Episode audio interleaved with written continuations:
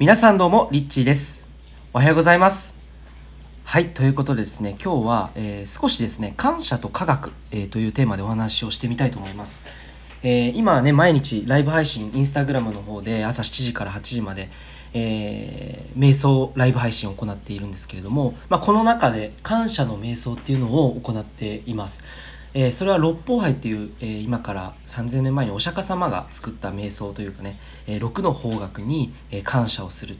例えば両親に感謝とかね、えー、仲間に感謝とかと友人たちに感謝とか、えーまあ、いろいろな、えー、方角それぞれに対してさまざまな対象があるんですけれども、まあ、この感謝の瞑想僕もやり続けていく中で本当に人間関係がすごく調和で満たされて、えー、大きく変化していったなと身近な人との関係性もすごくフラットでそしてそのフラットの中にも愛があるようなそういうなんか、えー、人間関係が育めるようになったなっていう実感が、えー、実際にあってですね。また僕だけじゃなくて実際にやられてる方々からももうほぼ毎日いろんな人から DM が届いていてでその中には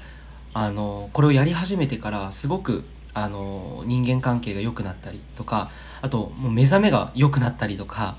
あのストレスが減ったとかすごくですねいろんな、まあ、結果とかいう自分自身が体験したことをですね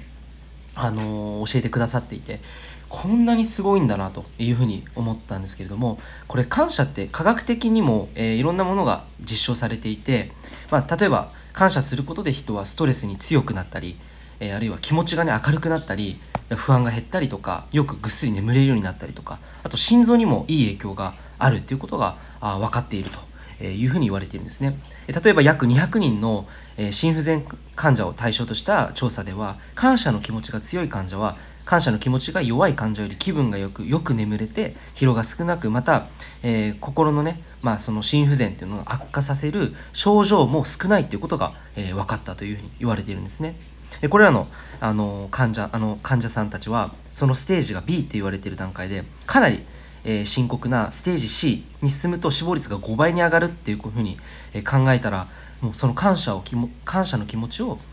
持つ持つただ持つだけでも命が救われるっていうふうに言っても、まあ、過言ではないということですよね。で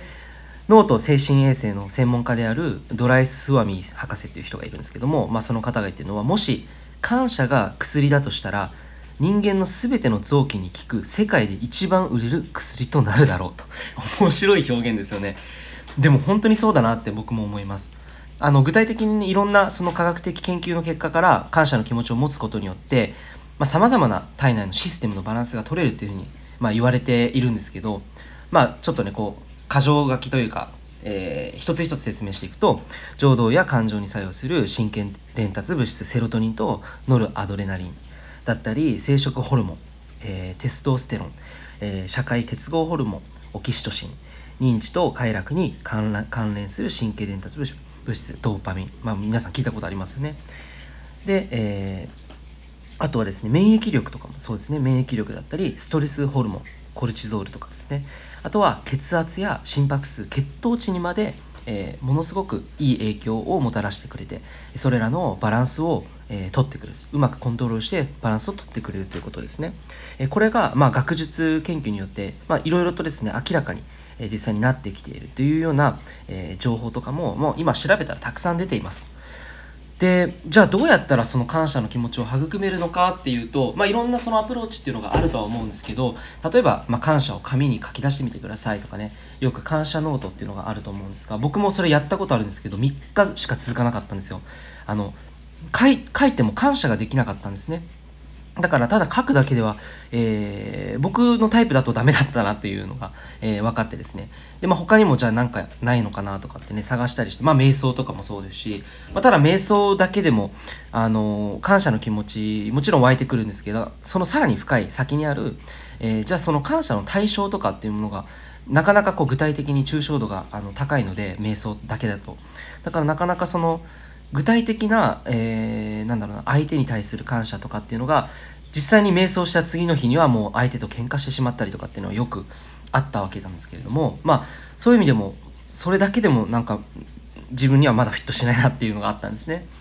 で、まあ、そんな中ですね、あのー、六法杯っていうのを僕はあの先輩から上司に教えてもらってこれはあの経営者がねさまざまな経営者がやっていてすごくいいよとリッチもやった方がいいよということで教えてもらってこの六方屋を始めてからですね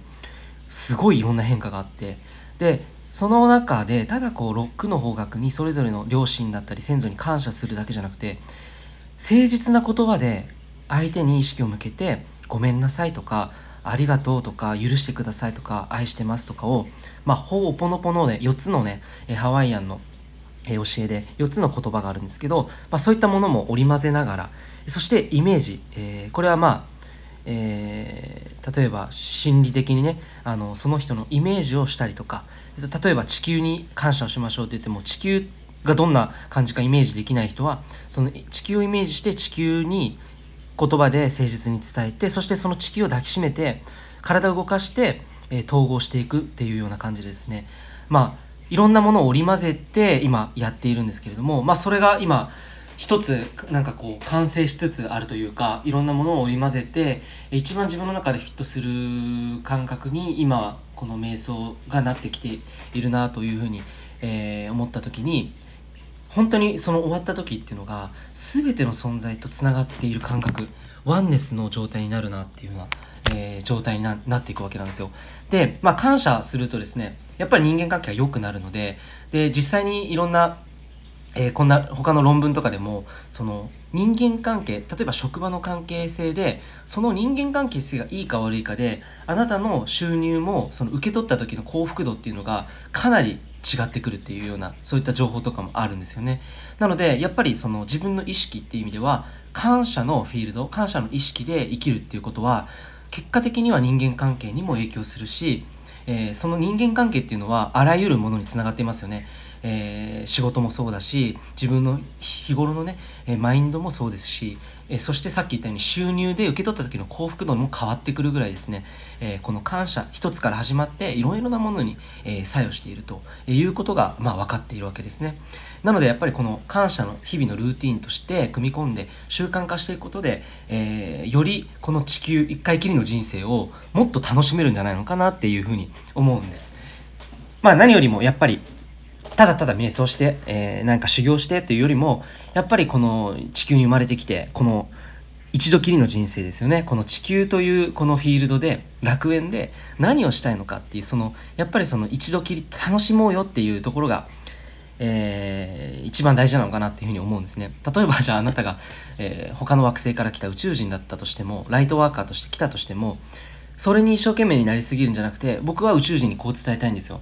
いやいやいや地球は最高だよと。もう地球のこの楽しさだったりとかこの地球の美しさを共に分かち合って楽しんじゃおうよ。それでライトワークしていこうぜみたいな気持ちはちょっとあるんですよね。なので、まあ、全ては正解っていうのはないと思うんですけれどもこの感謝することであらゆるものとつながることができる、えー、これからその IoT ってインターネット・オブ・ティングスって言ってインターネットやった AI にあらゆるものがつながる時代っていうふうに思うんですけれどもやっぱそういった時代ってもっと大事になってくる。機械化してったものだったりインターネットがどんどんどんどん発展していけばえー、目に見えない非物質的なそのエネルギーですねインターネットもそうですけれどもそれがどんどんどんどん膨らんでいけばいくほど僕たちの精神性、まあ、意識意識体としてもやっぱりその全てのものとつながっている。もうエブリシングですよ。全てにつながっていく、えー、その、えー、ものというのが体のこのハートの中心にある湧き上がる感謝から生まれてくるんではないかなというふうに思います。今日はちょっとね科学という視点でこの感謝っていうものがどんなものなのかっていうのを少し話してみました。いかがでしたでしょうか、えー、ということで、え、今日も一日素晴らしい一日をお送りください。リッチーでした。